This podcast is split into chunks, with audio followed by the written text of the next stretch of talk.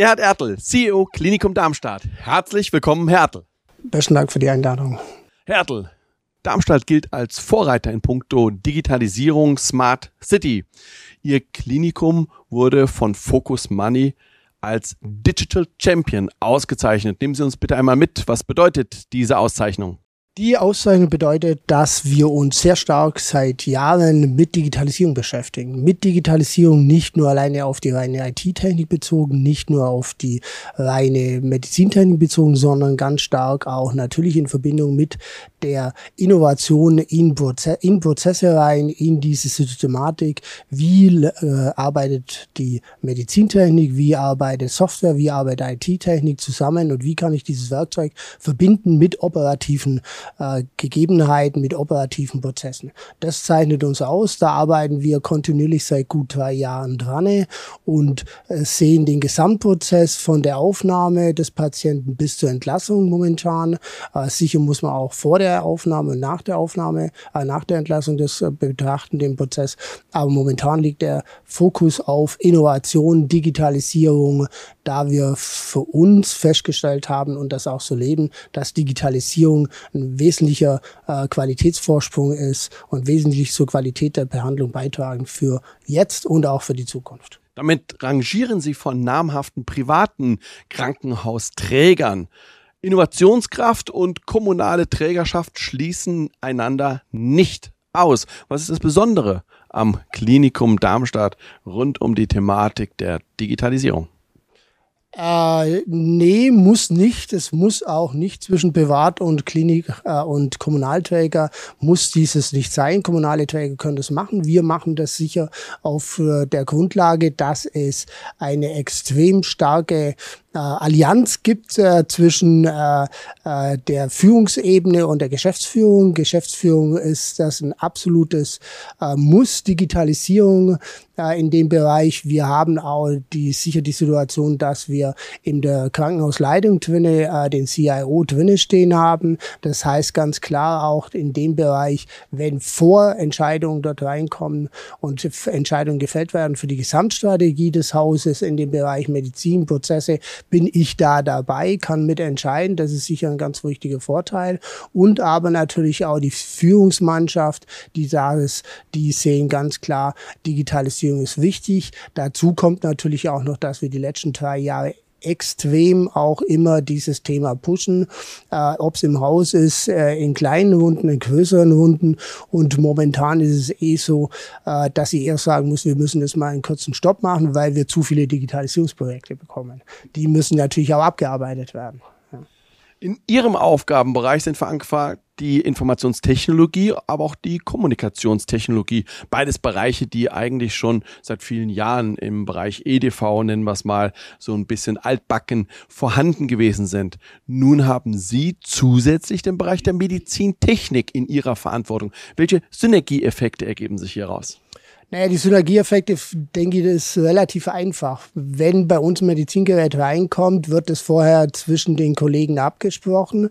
Wir haben gewisse Standards, ganz einfache. Wenn Gerät gekauft wird, Anschaffung, dann gibt es zwei wichtige Punkte. A, das Gerät muss ins Netzwerk reinpassen, muss den Sicherheitsgegebenheiten auch nach Quittes entsprechen und äh, das Gerät muss die Informationen so liefern, dass wir die digital der Patientenakte zuführen können. Also ein Gerät zu installieren, kaufen, installieren, ohne dass dann die entsprechenden DICOM-Listen da sind, ohne dass ich daran darauf zugreifen kann, das wollen wir nicht. Wir wollen eine ganzheitliche Patientenakte und in dieser ganzheitlichen Patientenakte möchte ich auch Informationen drin haben. Also es bringt mir wenig, wenn ich Informationen auszug, wie vielleicht in der Vergangenheit, die dann dementsprechend unterschreiben lasse und danach wieder ein einscannen. Ja, und das ist für uns und für mich äh, schon ein wichtiger Punkt, dass dort Medizintechnik und IT zusammenarbeiten und auch die Telekommunikation, das ist der nächste Schritt, wo wir auch sagen, über die Telekommunikation, Bedside Terminals kann ich natürlich auch ganz viel machen. Also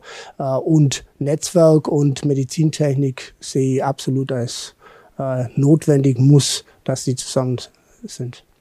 Sie sehen sich einer Menge von Anforderungen ausgesetzt. Auf der einen Seite das Management, was bestmöglichsten Datenschutz, Datensicherheit und das zu guten Preisen abgebildet wissen möchte. Auf der anderen Seite die Leistungserbringer im Haus rund um Diagnostik und Therapie, die modernste Goldstandard-Technik abgebildet wissen möchten, die bestmöglichsten Prozesse. Darüber hinaus der Patient, der gerne flächendeckendes WLAN sehen möchte, darüber hinaus seine Mobile Devices implementieren möchte. Wie bewerkstelligen Sie diese unterschiedlichen an Sie gestellten Anforderungen unter einen Hut zu bringen? Ja, die Frage ist gut. Äh, die Frage ist sehr gut.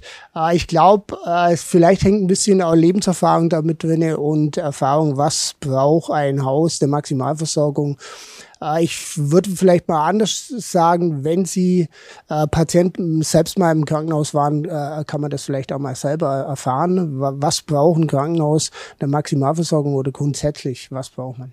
Ja, es ist schwierig, allen gerecht zu werden. Ja, es ist auch schwierig äh, zu sagen, nee, geht nicht. Es ist schwierig, äh, es geht nicht, weil das nicht in unser Portfolio passt. Es ist schwierig, weil wir kein Geld haben oder sonst was.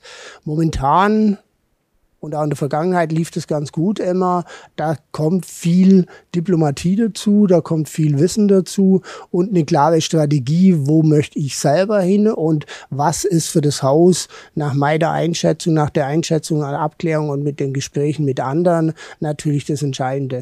Und natürlich aber auch die Strategie bezogen auf zwischen IT-Strategie und Management-Strategie und medizinische Strategie. Also ich glaube, das ist wichtig zu wissen, diese drei Strategien einen gewissen äh, Parallelität zu bekommen, dass man sagen kann, okay, das bringt, das passt hier rein und da bewegen wir uns nicht zu sehr weg von der Realität, von dem Machbaren im Haus, was für das Haus auch notwendig ist.